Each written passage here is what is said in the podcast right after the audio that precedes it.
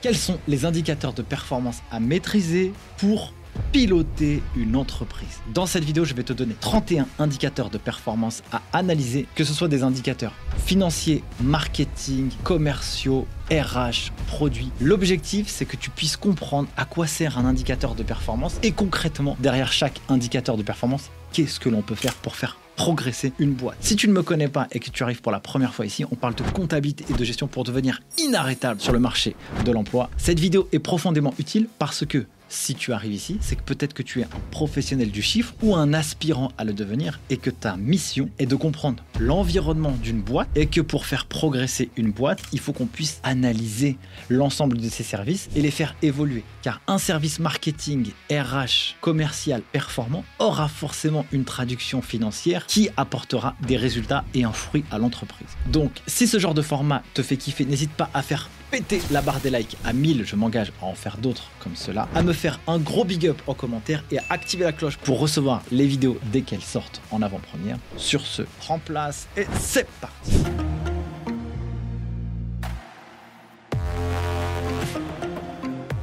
Avant de commencer cette vidéo, je voulais vous présenter notre sponsor qui est Regat, qui est un outil qui automatise la gestion financière et comptable pour gagner du temps au quotidien. C'est extrêmement utile pour les entreprises et les cabinets.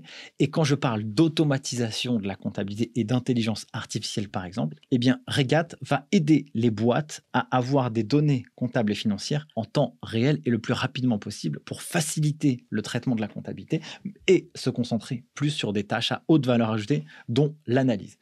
Si vous souhaitez en savoir plus sur Regat, eh bien, planifiez une petite démo. Leur team est réactive et extrêmement sympa. Je vous mets tout ça en description de cette vidéo. Alors, démarrons cette vidéo. Je vais vous parler des différents indicateurs à connaître. Il va y en avoir plusieurs. On va parler des indicateurs financiers, indicateurs commerciaux, indicateurs RH, les indicateurs du service client, les indicateurs du marketing et les indicateurs produits. Pourquoi je fais ça? Parce que je veux absolument que vous ayez une vision business de l'ensemble du monde de l'entreprise. Vous êtes les futurs aspirants, vous allez bien sûr accompagner les dirigeants d'entreprise, vous devez tout maîtriser et les comprendre. Parce que si vous les comprenez, vous savez vous mettre à leur place. Si vous savez vous mettre à leur place, vous allez être crédible vis-à-vis d'eux. Si vous êtes crédible vis-à-vis d'eux, ils vous feront confiance. S'ils vous font confiance, ils prendront en compte ce que vous allez dire. Et si vous connaissez leur environnement, vous pouvez jouer le rôle de business partner avec eux pour pourquoi pas pour les faire progresser. Alors, on va déjà commencer par quelque chose qui peut vraiment vous intéresser tout de suite. On va commencer par les indicateurs financiers. Je ne vais pas en faire beaucoup, je vais en faire quelques-uns. Un des premiers indicateurs financiers que j'aime beaucoup, c'est ce qu'on appelle la valeur ajoutée. La valeur ajoutée, schématiquement, qu'est-ce que c'est? C'est le chiffre d'affaires d'une entreprise moins les achats réalisés auprès des fournisseurs. Cet indicateur, il est issu des soldes intermédiaires de gestion que l'on calcule via le compte de résultat. Compte de résultat, produit moins les charges, ça donne un résultat de l'entreprise sur une période donnée. Le compte de résultat permet de déterminer la performance économique d'une boîte sur cette période. Et on peut calculer la valeur ajoutée. La valeur ajoutée, c'est un agrégat financier, connu par tous les financiers. Ce qui est intéressant, c'est que quand on connaît la valeur ajoutée, on peut avoir le même discours d'un financier à l'autre, d'une entreprise à l'autre parce qu'il se calcule de la même manière. Et pourquoi il est important à regarder? C'est qu'une entreprise, elle doit savoir, à partir du moment où elle fait du CA et qu'elle a constaté les charges auprès de ses fournisseurs, et eh ben, qu'est-ce qui lui reste? Et ça, ça lui permet, cet indicateur, de pouvoir s'évaluer dans le temps, de pouvoir comprendre à quel niveau de performance elle est au niveau de sa valeur ajoutée. Et pourquoi pas, elle peut se comparer, elle, l'entreprise, à partir du mois en cours, VS le mois de l'année dernière à la même période. Ou alors VS le mois précédent. Ou alors VS ce qu'on avait projeté dans le budget. Aussi, pour voir et comprendre la performance de la valeur ajoutée, il faut savoir calculer des ratios. Un truc qui est extrêmement puissant et important. Et ça, je vais vous l'écrire ici. Il faut faire le poids de la valeur ajoutée divisé par le chiffre d'affaires fois 100. Ici, ça peut donner quoi? Ça peut donner, par exemple, une valeur ajoutée pour un service quelconque, 52,45%. Si je dis que ma valeur ajoutée est égal à 52,45%, eh bien là, j'ai une information. J'ai un indicateur de performance. L'indicateur de performance, son but à lui, et ça j'aurais dû le définir directement au début de la vidéo, sa mission, c'est de pouvoir apporter un diagnostic. Qu'est-ce qui se passe? Et en fonction de ce qui se passe, Qu'est-ce que je fais? Imaginez-vous sur l'autoroute avec votre bagnole. Vous partez en vacances. Eh bien, vous êtes sur l'autoroute, il y a du monde, il y a votre femme, vos enfants derrière dans la voiture, vous roulez, et puis vous avez votre tableau de bord et votre tableau de bord, il annonce 140 km/h. Et alors que vous regardez sur l'autoroute, il y a un panneau qui écrit 130. Alerte Vous allez réagir. Qu'est-ce qui se passe? Vous allez ralentir. En revanche, si vous êtes à 130 et qu'on vous écrit 130, eh bien vous avez l'information, vous ne faites rien, vous n'agissez pas, vous continuez sur la même lignée et la même lancée, tout va pour le mieux. Et puis si vous voyez que dans la voiture, dehors, il fait 33 degrés, que tout le monde a chaud et que en transpire et que vous n'avez pas de clim, eh bien, qu'est-ce qui va se passer? Eh bien, vous pouvez dire, chérie, je suis en train de conduire, est-ce que tu peux prendre l'eau pour le donner aux enfants? Et les enfants, eh bien, ils peuvent boire de l'eau et se rafraîchir. Cet indicateur, le fait qu'il fait 33 dehors, que tout le monde transpire dans la voiture, vous a permis d'agir pour distribuer de l'eau à vos enfants pour qu'ils puissent être bien hydratés dans le cadre du voyage et du trajet. L'indicateur de performance, c'est ça qui vous aide à faire. Il vous aide à agir ou pas, mais en tout cas, il vous donne l'information et vous, vous faites les choses en âme et conscience. Maintenant que vous avez ce taux de valeur ajoutée de 52,45%, qu'est-ce que vous en faites? Eh bien, vous vous dites, hmm, j'aimerais bien le faire progresser. Comment je pourrais améliorer ce taux?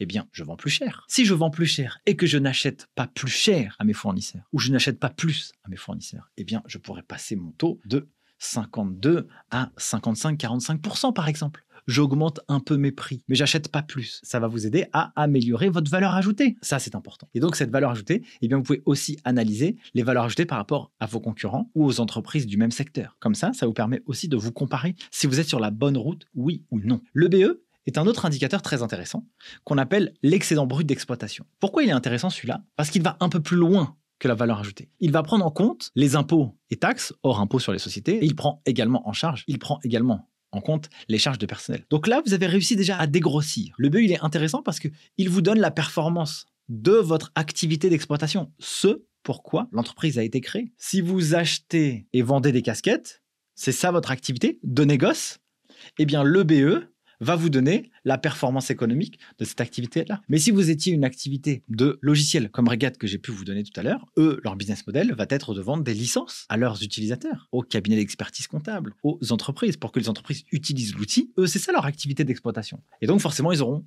également des charges en face. Et le BE va permettre d'avoir l'indicateur de la performance économique la performance de l'activité d'exploitation, ce pourquoi l'entreprise a été faite.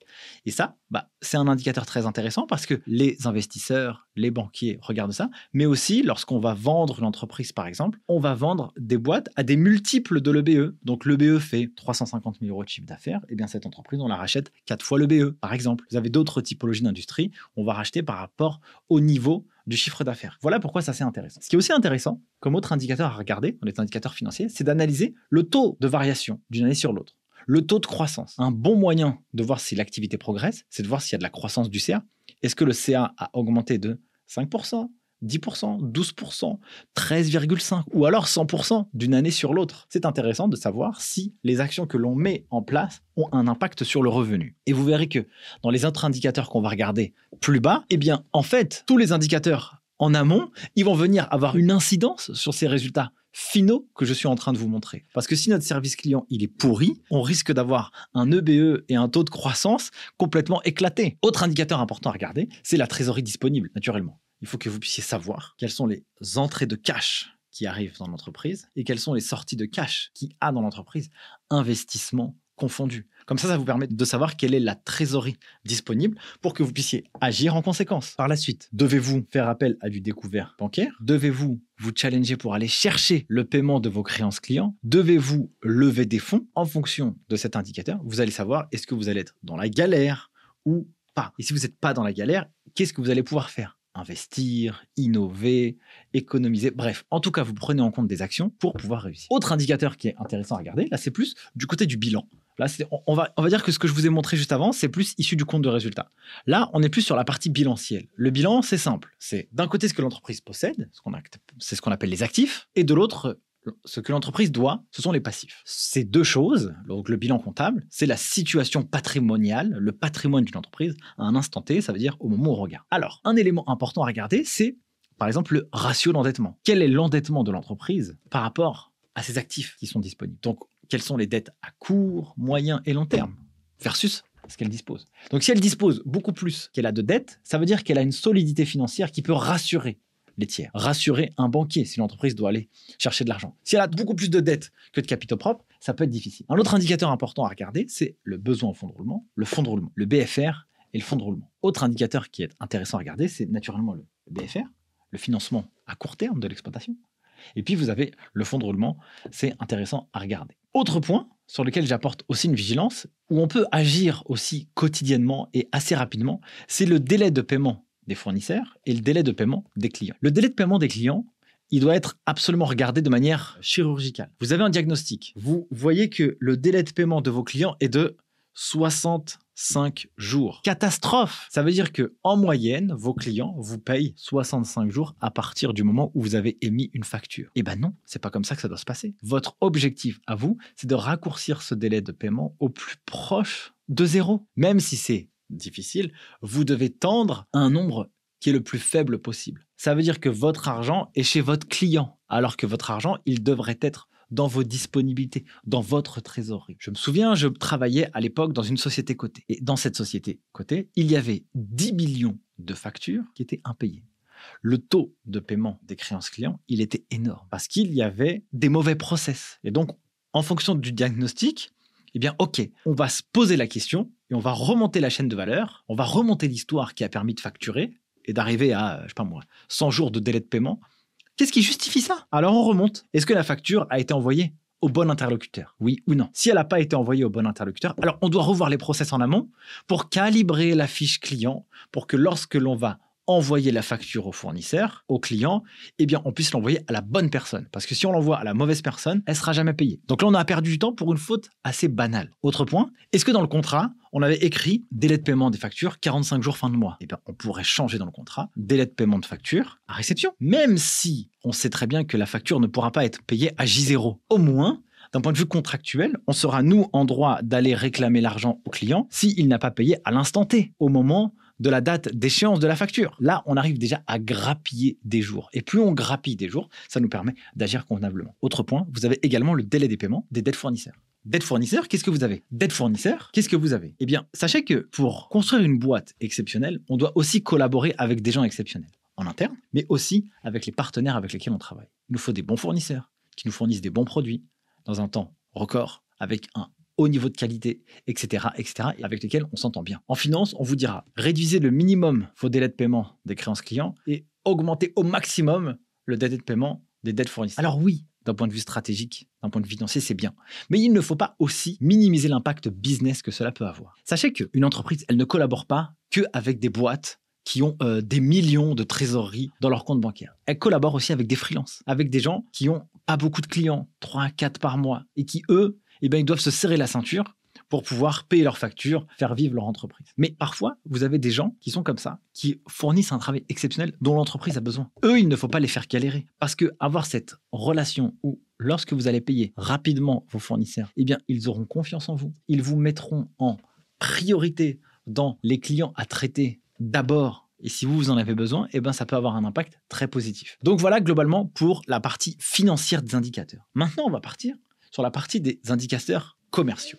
Très important. Indicateurs commerciaux, le rôle du commerce, bah, c'est de réussir à vendre des produits. Par contre, on peut faire progresser le service commercial. Comment? On va déjà regarder plusieurs éléments. Je vais vous donner ici quatre indicateurs de performance à regarder. Vous avez le taux de transformation des clients. À partir du moment où un client vous a contacté, plusieurs, disons. Disons que vous avez 100 clients qui vous ont contacté, ou alors 10 et sur ces 10 clients, combien de personnes sont arrivées à signer un contrat avec l'entreprise? Et bien là, vous devez définir le taux de transformation. Pourquoi? Parce que ça va montrer la performance commerciale de vos... Ça va montrer la performance commerciale de votre entreprise. Et là, vous pouvez agir. Si vous voyez qu'il y a quelqu'un dans l'entreprise qui a un taux de transformation client de 20%, alors que quelqu'un d'autre a un taux de transformation de 50%, quelle est sa recette? Lui. Et là, on peut agir et remonter encore la chaîne de valeur pour améliorer le taux. Est-ce que on s'est adressé aux mauvais clients? Donc en réalité, il y a beaucoup de clients qui nous parlent, mais ils rentrent pas forcément dans notre cible. Ils ne sont pas forcément des gens qui peuvent acheter nos clients, nos produits ou nos services. Donc ça veut dire qu'on capte beaucoup de gens, mais dans ces gens que l'on capte, il y en a beaucoup que c'est sûr et certain qu'ils n'achèteront pas. Donc ça veut dire que si on sait ça, qu'on s'adresse pas à la bonne cible, on va revoir peut-être notre discours pour s'adresser au bon persona, au bon avatar client. Comme ça, on minimise nos actions, on fait le moins d'actions possible, mais on maximise leur impact. Je discutais avec, je discutais avec quelqu'un, je discutais avec quelqu'un, je discutais avec quelqu'un qui tient une agence. Et quelque chose m'a frappé dans son discours. Il m'a dit, Nicolas, est-ce que tu peux me recommander des boîtes avec lesquelles moi je peux travailler? Après coup, j'ai réfléchi. Je me suis dit, OK, lui, son job dans l'agence, c'est d'aller chercher des clients. Et donc, il a que 24 heures dans sa journée. Il peut pas passer son temps à prospecter euh, ad vitam aeternam. Donc, qu'est-ce qu'il fait? Il fait appel à des tiers de confiance. Donc, il se dit, Nicolas, lui, dans l'écosystème comptable et financier, eh bien, il a des gens qui le connaissent, qui le recommandent, qui connaissent son job, etc.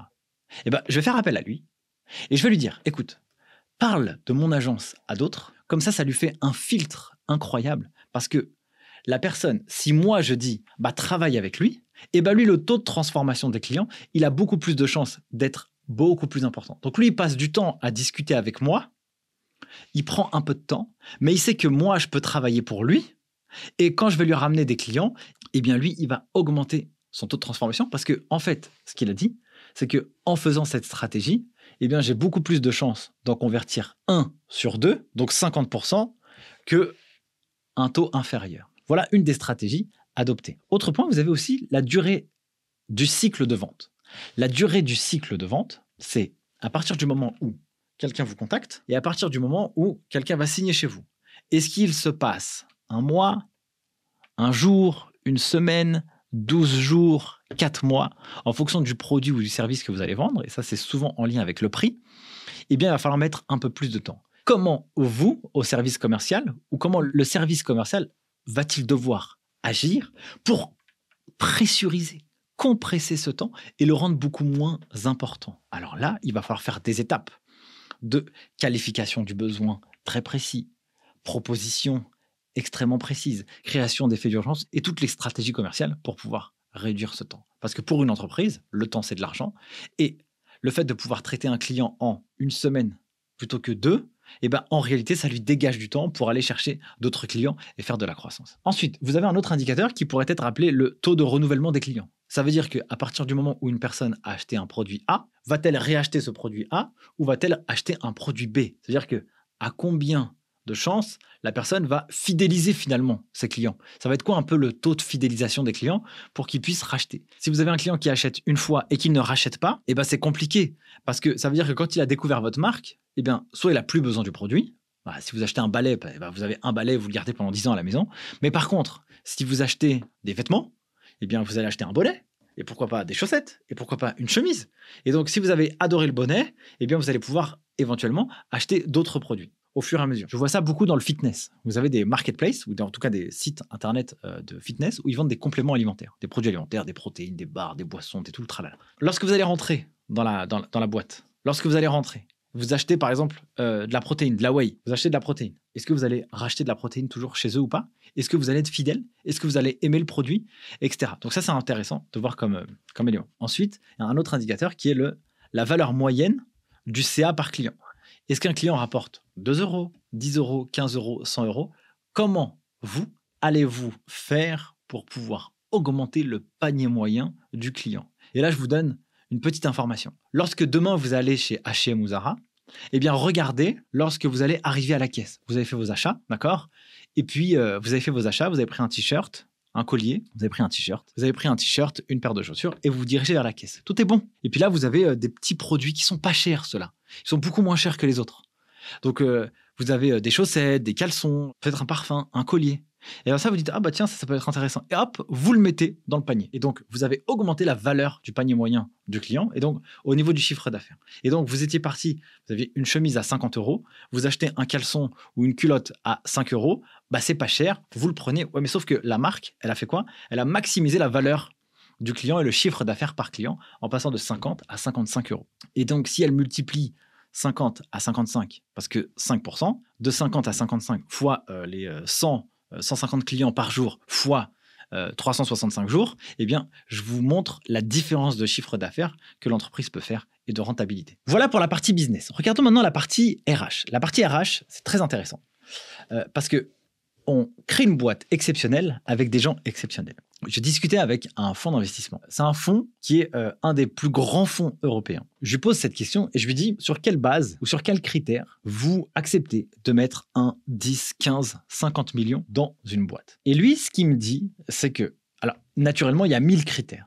Mais un des critères qui est très important, il a dit c'est la capacité de l'entrepreneur ou des entrepreneurs ou de l'entreprise à aller chercher des talents, à aller chercher des gens incroyables. Car avec des gens incroyables, on fait une boîte incroyable. Et le pilotage des RH dans une entreprise, eh bien, ça peut créer des merveilles. Et un mauvais recrutement et une mauvaise équipe dans une entreprise, ça montre la destination de l'entreprise. Elle peut se casser la figure parce que les gens qui la composent sont mauvaises. Et en fait, les indicateurs de performance des RH, ça en montre beaucoup sur la culture de l'entreprise, l'implication des collaborateurs, etc. Donc là, je vais vous en mettre euh, quelques-uns à l'écran. Vous avez, premièrement, ici par exemple, le taux de rotation des employés VS le taux de rétention. Quel est le turnover dans l'entreprise? Vous avez embauché 10 personnes en 2023 et à la fin de l'année 2023, eh bien, il vous en reste que deux. Bah, qu'est-ce qui se passe? Donc tous ces gens-là, qu'est-ce qu'ils ont fait? Ils se sont barrés, ils se sont cassés. Qu'est-ce qui justifie que les gens partent de chez vous? Est-ce que c'est parce qu'il y a une saisonnalité? Donc dans ce cas-là, c'est logique. Mais est-ce que il y avait une atmosphère dans l'entreprise qui n'était pas bonne? Est-ce que on a vendu du rêve aux gens lors de l'entretien d'embauche et lorsqu'ils arrivent en entreprise, eh bien, ils retrouvent quelque chose qu'ils n'avaient pas imaginé, pas pensé du tout. Et pour eux, la douche est extrêmement froide. Le taux, ça permet aussi de voir si le style de management est adapté ou pas. Est-ce que l'entreprise ou est-ce que les dirigeants sont de bons managers? Ils sont là pour faire progresser les gens, oui ou non. Le taux de rotation des employés ou le turnover en dit long sur le style de management, la culture et tout ce qui s'y passe à l'intérieur. Mais inversement, aussi, le taux de rétention des collabs, il, donne, il en dit aussi long sur la capacité de l'entreprise à retenir les talents. Plus le taux de rétention sera important, et plus la capacité de la boîte à retenir les talents sera intéressante. Il existe aujourd'hui beaucoup de moyens que les entreprises mettent en place pour pouvoir retenir les talents, mais avoir un taux de rétention fort, ça a aussi une utilité marketing pour recruter d'autres talents. Lorsque l'on voit qu'une entreprise a un taux de rétention fort de ses collabs, ça veut dire que les collabs se sentent bien dans l'entreprise. Donc si les autres se sentent bien dans l'entreprise, nous, on est des êtres euh, sociaux, on est des animaux. Ah bah si tout le monde aime bien, c'est que ça doit être bien. Et donc ça peut donner aussi envie d'y aller. Autre élément, autre indicateur important dans les RH, c'est le taux d'absentéisme. Pourquoi les gens ne sont pas là? Est-ce qu'ils ne sont pas là parce que le travail est pénible? Est-ce qu'ils ne sont pas là parce que le travail est difficile?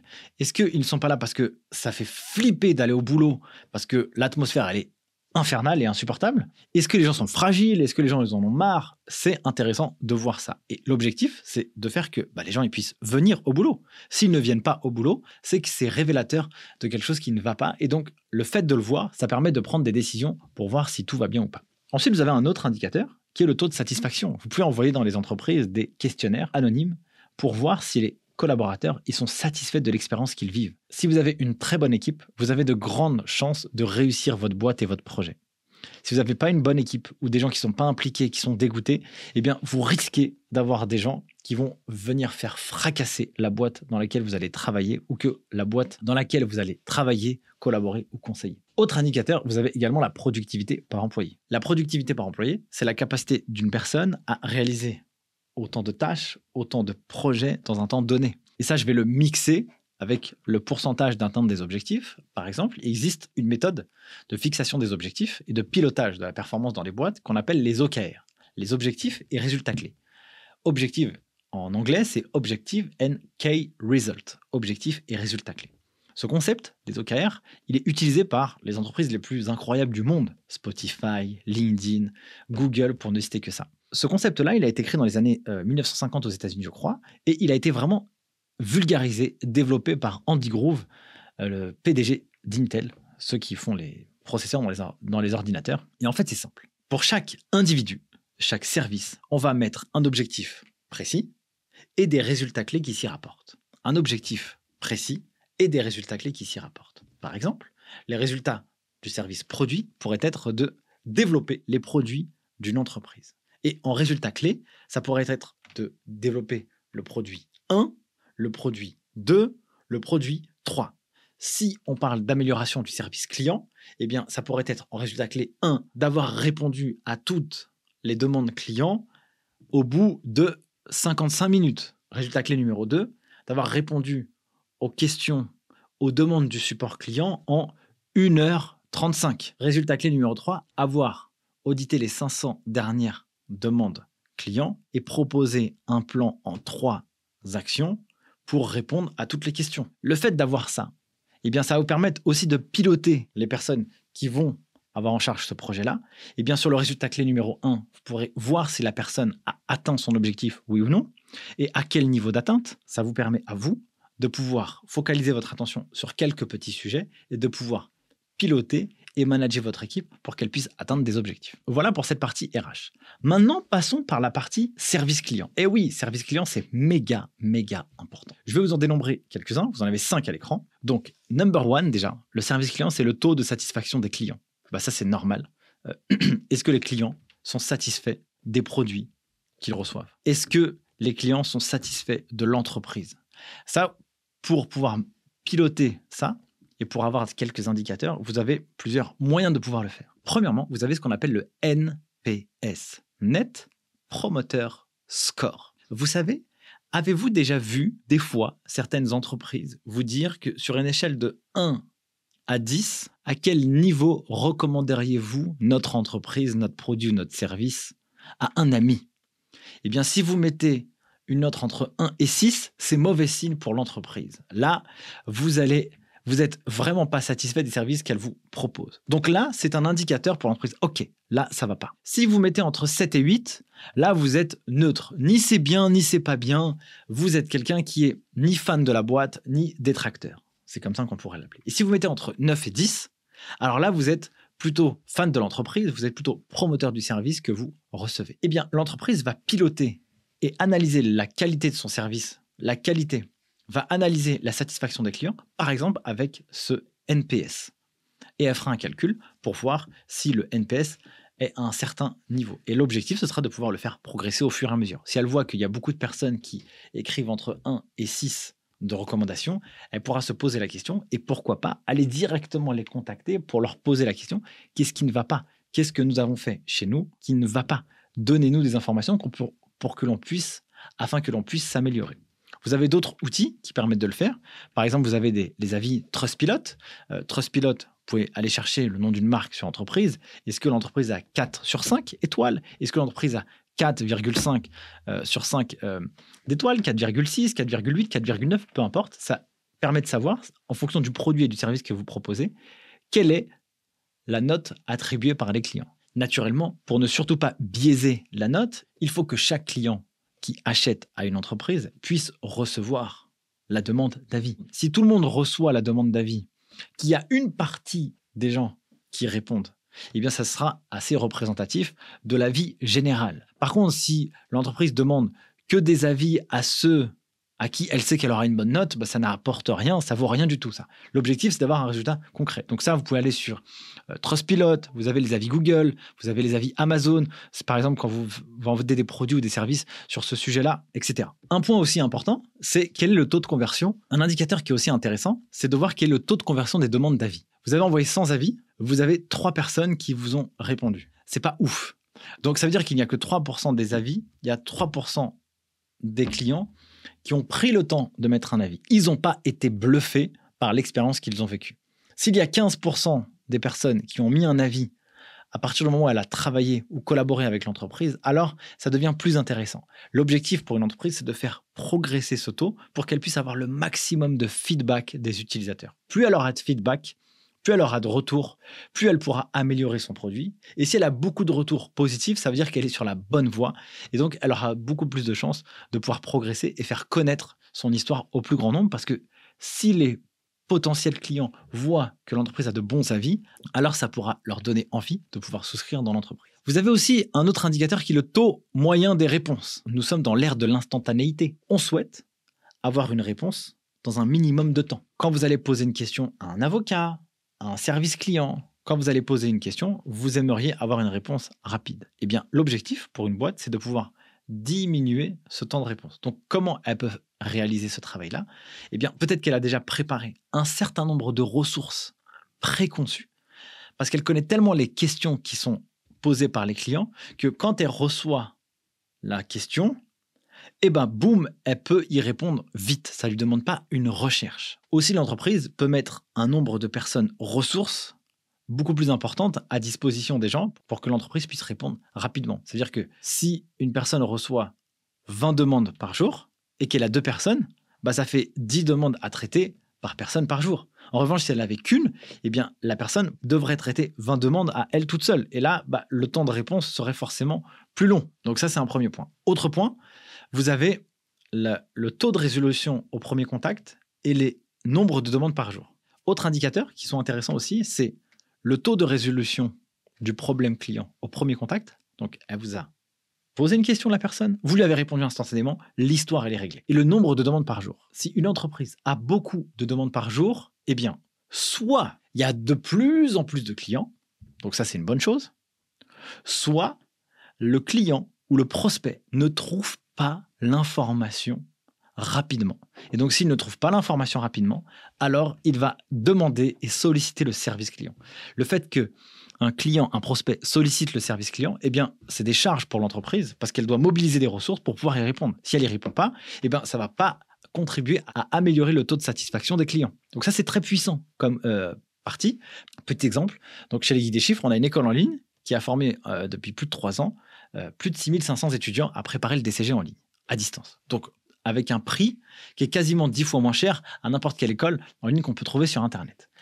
Avec ça, eh bien, il y a eu beaucoup de demandes et beaucoup de personnes qui sont venues et qui posent des questions. À un moment donné, on était complètement sous l'eau avec le service client où on passait du temps toute la journée à répondre aux gens de manière incessante. Donc, qu'est-ce qu'on a fait pour pouvoir euh, réussir à résoudre le problème, pour avoir moins de demandes et pour pouvoir répondre plus rapidement On a fait une FAQ très précise, très détaillée, et on a rédigé beaucoup d'articles sur Internet qui répondent aux questions des gens. Ça veut dire que quand les personnes nous envoient une demande, eh nous pouvons lui répondre très vite en l'envoyant sur la ressource en question. Et la ressource en question, elle est hyper calibrée parce qu'elle est hyper documentée, précise, pédagogique. Et donc, une fois que la personne, elle est passée par les guides des chiffres, juste avec un contenu gratuit, elle a pu résoudre un problème. Et le fait de pouvoir résoudre son problème, eh bien, ça va augmenter la valeur de la marque auprès du grand public. Ça va aider la personne à résoudre son problème. Donc, tout le monde est gagnant. Et donc, ça va contribuer à améliorer la satisfaction client si besoin. Je termine avec deux autres indicateurs, les indicateurs marketing et produit. Commençons par les indicateurs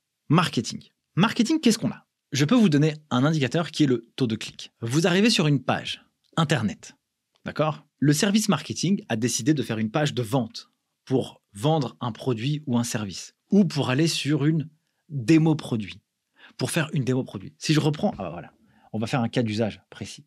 Si je reprends notre sponsor de cette vidéo, Regat, eh bien si vous allez sur le site internet de Regat, qu'est-ce qui se passe? Hop, bah regardez, le service marketing, qu'est-ce qu'il pourrait faire lui? Donc l'objectif, quand même, d'une boîte comme ça, ou comme n'importe quel outil, eh bien c'est de planifier une démo pour que, en réalité, l'entreprise puisse nous montrer l'outil concrètement. Eh bien, qu'est-ce que Regat pourrait faire? Le service marketing pourrait regarder. Ah bah tiens, direct quand j'arrive sur le site, hop, est-ce que je clique ici pour planifier une démo? Oui ou non? Eh bien, si j'ai 4 euh, clics par jour alors que j'ai 1000 euh, visiteurs, oh bah pas beaucoup. Hein. Donc, qu'est-ce que je pourrais faire pour améliorer et contribuer à augmenter ce taux de clic pour que les gens puissent aller planifier une démo? Eh bien, peut-être que je mets le bouton en rouge. Parce que s'il est en tout bleu derrière, on ne le voit pas. Et donc, ça saute pas à l'esprit. Ou peut-être que le message, il n'est pas suffisamment clair. Donc, je change le message pour qu'il soit plus clair. Donc là, je clarifie le message j'ai mon taux de clic qui augmente pour planifier une démo. Ça, ça peut être un sujet. Donc, regardez, demandez une démo, découvrez Regat, votre copie tout en un pour automatiser votre gestion financière 100% intégrée à votre logiciel comptable. Nous vous rappelons sous 48 heures nous organisons une démonstration personnalisée. Nous vous partageons une proposition commerciale. Ah là, tu vois, là, quand tu lis ça, tu sais que tu as un timing. Donc, tu demandes une démo pour quel outil? Tu as un timing. Donc, tu sais que sous 48 heures, tu es réglé pour comprendre votre besoin spécifique et l'organisation de votre équipe finance. On va pas vous faire n'importe quoi. Nous organisons une démonstration personnalisée. On ne veut pas un truc qui ne réponde pas à notre besoin. Et on vous propage et on vous partage et nous vous partageons une proposition commerciale. Et bien là, c'est réglé. On sait. Ah bah tiens, est-ce que j'ai envie de cliquer? Et eh bien là, typiquement, eh bien, est-ce que les gens vont remplir le formulaire et envoyer pour pouvoir demander la démo? Ça, c'est hyper intéressant le taux de clic. Quand on analyse ça, eh bien, ça permet de pouvoir prendre des actions stratégiques au marketing pour augmenter le taux de clic. Autre élément méga puissant, c'est le taux d'engagement sur les réseaux sociaux. Le taux d'engagement sur les réseaux sociaux, ça permet de piloter l'impact de nos actions marketing sur les réseaux sociaux auprès du grand public. Je vous donne un exemple. Si je vous montre, ben voilà, je pourrais vous montrer un exemple concret. Je vous montre un truc. Donc, LinkedIn. Moi, je fais des posts sur LinkedIn. Et ben, ce que je peux faire, moi, c'est piloter, par exemple, l'impact de mes actions marketing, finalement, l'impact de mes stratégies de contenu, du contenu que je publie sur les réseaux sociaux, est-ce qu'il a un impact? Est-ce qu'il a un intérêt? Est-ce qu'il touche des gens Oui ou non? Et bien, ça te permet d'analyser ça et de savoir quels sont les contenus qui marchent, les contenus qui marchent pas, et de proposer à une audience, à des gens, quelque chose qui va leur plaire et pas aller sur des choses qui ne leur plaisent pas. Par exemple, ici, j'ai un podcast qui s'appelle le podcast Les Guides des Chiffres et je vais rencontrer des gens. Et eh bien là, par exemple, Guillaume Morin, et eh ben lui, c'est quoi? L'impact Eh bien, 40 000 impressions, 40 000 vues du post pour 243 likes. Bah, qu'est-ce que je pourrais faire là, ici? Hop, voilà, je pourrais analyser le taux d'engagement, par exemple. Je vois que j'ai 243 divisé par 39 071. Ah, le taux d'engagement, en tout cas sur LinkedIn, parce que chaque réseau social est différent d'un réseau social à l'autre, il est de 0,62, 61,9%, le taux d'engagement sur cette publication. Mais peut-être que je peux en avoir un autre. Voilà. Là, par exemple, nous, on a sorti un livre sur le DCG. Donc, on parle de la sortie de notre DCG. J'ai fait ça.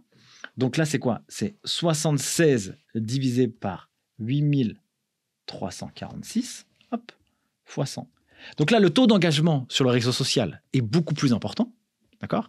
91, on était à 0,61 tout à l'heure, 0,62. Là, il est plus important, mais par contre, il y a moins d'impression. Donc là, ça veut dire que le contenu, il est beaucoup moins vu. Mais comme je sais que c'est un contenu très niché, en fait, en réalité, c'est dédié à des étudiants de DCG, et qu'il y a beaucoup plus de gens qui sont intéressés par un directeur financier en France que de gens qui sont intéressés par un diplôme de niveau licence. Donc nécessairement, ça parlera à moins de personnes. Vous avez un autre, un autre poste ici, par exemple, euh, hop, hop, hop, avec une photo, 9, 8h, 22h le vendredi, pas un merci. Ça, je parle d'une expérience, moi, que j'ai vécue quand j'étais collaborateur en cabinet, où je faisais des horaires de taré et on me disait pas merci. Voilà, quel est l'impact? Voilà, 21 000 vues. Et là, bah, ici, par exemple, ici, j'apporte de la valeur. Voilà. Je raconte une histoire, d'accord? Là, ça a été vu 82 000 fois, 681, etc. Et bien ça, on peut faire ça sur tous les réseaux sociaux. Pourquoi on peut faire ça sur tous les réseaux sociaux? Parce que ça nous permet de voir que dès lors qu'on fait quelque chose, est-ce que ça fonctionne, oui ou non? Typiquement, là, vous regardez cette vidéo. Cette vidéo, eh bien, moi, je regarderai, quand elle va sortir, si l'engagement sur YouTube a été bon, oui ou non. S'il n'a pas été bon, alors je ne referai plus de vidéos YouTube sur ce sujet-là. Par contre, s'il a été bon, alors je vais voir que les gens ont été intéressés, vous avez été intéressés par ce genre de vidéo, alors je continuerai et je ferai d'autres formats pour pouvoir répondre aux besoins des gens et faire des choses qui soient utiles et pas faire des choses qui sont complètement hors sujet. Il y a également naturellement le coût d'acquisition, le coût d'acquisition client, le taux de conversion. Donc un taux de conversion, c'est comme tout. Je vous ai montré tout à l'heure la planification sur Regad. Le taux de conversion, c'est à partir du moment où la personne est partie sur la page d'accueil qu'elle a cliqué sur planifier une démo, elle a rempli le formulaire, OK. Elle a cliqué sur OK. Et donc, hop, j'ai réussi à convertir un visiteur en prospect. Et ce prospect, eh bien, vais-je réussir à le transformer en client après la présentation? Ça permet de voir est-ce que le taux de conversion est de 5%, 10%, 20%, 50%. Tout dépendra. Et ce qui sera extrêmement important à faire, c'est de veiller à ce que le taux de conversion puisse être le plus grand au fur et à mesure. Et donc, on prendra des actions. On changera soit le discours, soit les couleurs, soit la disposition des images. Bref, on changera des choses qui fait que le taux de conversion sera plus important. Ensuite, on peut avoir aussi un nombre de visiteurs. Est-ce que lorsqu'on fait des articles sur un site internet, hein, des articles de blog par exemple, est-ce que ça ramène du trafic? Oui ou non? Est-ce que le nombre de visiteurs sur un site internet augmente? Oui ou non? Parce que si on arrive à se dire que pour 1000 visiteurs, j'ai un taux de transformation de 2%. Alors peut-être que pour 10 000, j'aurai également un taux de transformation de 2% ou peut-être un petit peu moins. Mais du coup, ça me permettra aussi de voir que plus j'ai du trafic et plus j'ai de chiffres d'affaires. Donc voilà aussi un peu les impacts marketing. Donc au niveau des nombres de visiteurs, eh bien, on va faire de la production de contenu sur les blogs, sur les réseaux sociaux. Je vais avoir de plus en plus de personnes qui vont regarder, lire, écouter, peu importe. Eh bien, est-ce que ces gens-là, à un moment donné, pourront devenir mes clients? Donc plus j'en ai, plus j'arrive à avoir de visiteurs, eh ben, normalement, plus je devrais avoir de clients. Donc voilà un des indicateurs de performance. Maintenant, regardons l'indicateur de performance, les KPIs produits. Donc qu'est-ce qu'on peut avoir? Eh bien là, je prends un bon exemple. euh, le temps passé sur un produit. Les réseaux sociaux, je pense que c'est quelque chose d'assez parlant. On voit souvent des études qui euh, nous montrent que les Français passent, par exemple, 3h42 sur leur smartphone. Chaque adolescent passe en moyenne 1h25 sur TikTok. Eh bien, l'objectif de certains produits, de certaines plateformes, eh bien, c'est de faire que l'utilisateur reste le plus longtemps possible sur la plateforme. Parce que la personne qui regarde le contenu, c'est lui le produit, c'est elle le produit. Parce que les plateformes, elles se rémunèrent par rapport à la publicité. Exemple, vous avez des marques qui font de la pub sur Instagram, l'entreprise fait de la pub sur Instagram, vous recevez la notification, vous cliquez dessus, vous achetez le produit ou le service, oui ou non. Mais quand vous avez la pub qui apparaît sur votre fil d'actualité, Instagram est payé pour ça. Donc pour Instagram, l'objectif c'est que vous restiez longtemps sur la plateforme Instagram. Et donc l'objectif c'est que vous puissiez avoir un contenu qui soit toujours divertissant, qui vous, qui vous donne envie, qui vous fasse des trucs, qui vous donne envie, qui vous donne envie et qui vous donne envie de rester sur la plateforme. Et donc, eux, ils vont chercher à créer un produit qui va permettre d'augmenter le temps passé sur le produit. La même chose pour Netflix. L'objectif de Netflix, c'est de faire que vous puissiez passer du temps sur Netflix et que vous regardiez des séries en boucle. Ça, ça peut être une chose. Sinon, si vous passez pas beaucoup de temps sur un produit, c'est soit que vous n'en avez pas l'utilité, soit que le produit, il est pas bon. Et donc, vous allez faire autre chose. Autre indicateur qui est très important, c'est le churn. Le churn, c'est, il y a beaucoup de business models aujourd'hui par abonnement, et on doit regarder et veiller à ce que la personne reste abonnée le plus longtemps possible. Donc, pour ça, eh ben, il faut qu'on augmente le temps passé sur la plateforme, il faut qu'on ajoute des fonctionnalités qui sont bonnes et intéressantes. Par exemple, une entreprise comme Netflix, qu'est-ce qu'elle a pu faire? Eh bien, elle a mis les nouveautés à regarder. Adoption d'une fonctionnalité. Si le churn est fort, donc si le taux de désabonnement est fort, c'est que le produit, eh bien, il n'est pas bon. Ou alors le produit ne donne pas envie d'aller plus longtemps. Ça, c'est un indicateur produit aussi. Autre indicateur, c'est l'adoption d'une nouvelle fonctionnalité. Souvent, vous avez des plateformes qui vont euh, faire des demandes de feedback auprès d'utilisateurs. Mon produit aujourd'hui, il a trois fonctionnalités on souhaiterait en développer euh, trois autres. Votez pour la fonctionnalité que vous souhaitez. Donc, par exemple, ils voteront pour la fonctionnalité numéro 1 et l'entreprise va la développer et elle va le voir à quel niveau l'ensemble des utilisateurs adoptent cette fonctionnalité. Et souvent, on voit que pour certains comptes, des fois, eh bien, il y a des fonctionnalités qui sont déverrouillées et pas pour d'autres. On veut faire un test pour analyser si la fonctionnalité est adoptée. Si elle est adoptée pour un petit panel d'utilisateurs, alors on va le déployer à plus grande échelle. C'est ce qui avait été le cas avec les stories, par exemple, avec les réels sur Instagram, qui venaient un peu concurrencer TikTok, qui était le modèle là très rapide. Ensuite, vous avez également le NPS, qui est très important, le Net Promoter Score, ce que je vous ai dit tout à l'heure sur la partie satisfaction globale, mais on peut le faire sur la satisfaction d'un produit. Voilà pour cette vidéo vraiment dense. Je vous ai détaillé 31 KPIs précis sur chacun des services. Naturellement, il en existe beaucoup d'autres. L'objectif pour une boîte, c'est quoi? C'est de pouvoir mettre en place et mettre en avant des KPIs qui vont l'aider à progresser. Il n'en faut pas 150 000, il faut en choisir quelques-uns et choisir un peu ses batailles pour pouvoir agir dessus. Voilà pour cette vidéo. Mille merci de l'avoir suivi. Si vous l'avez kiffé, n'hésitez pas à faire péter la barre des likes, à me faire un gros coucou en commentaire. N'oubliez pas de vous abonner. Sur ce, à bientôt pour une prochaine vidéo. Ciao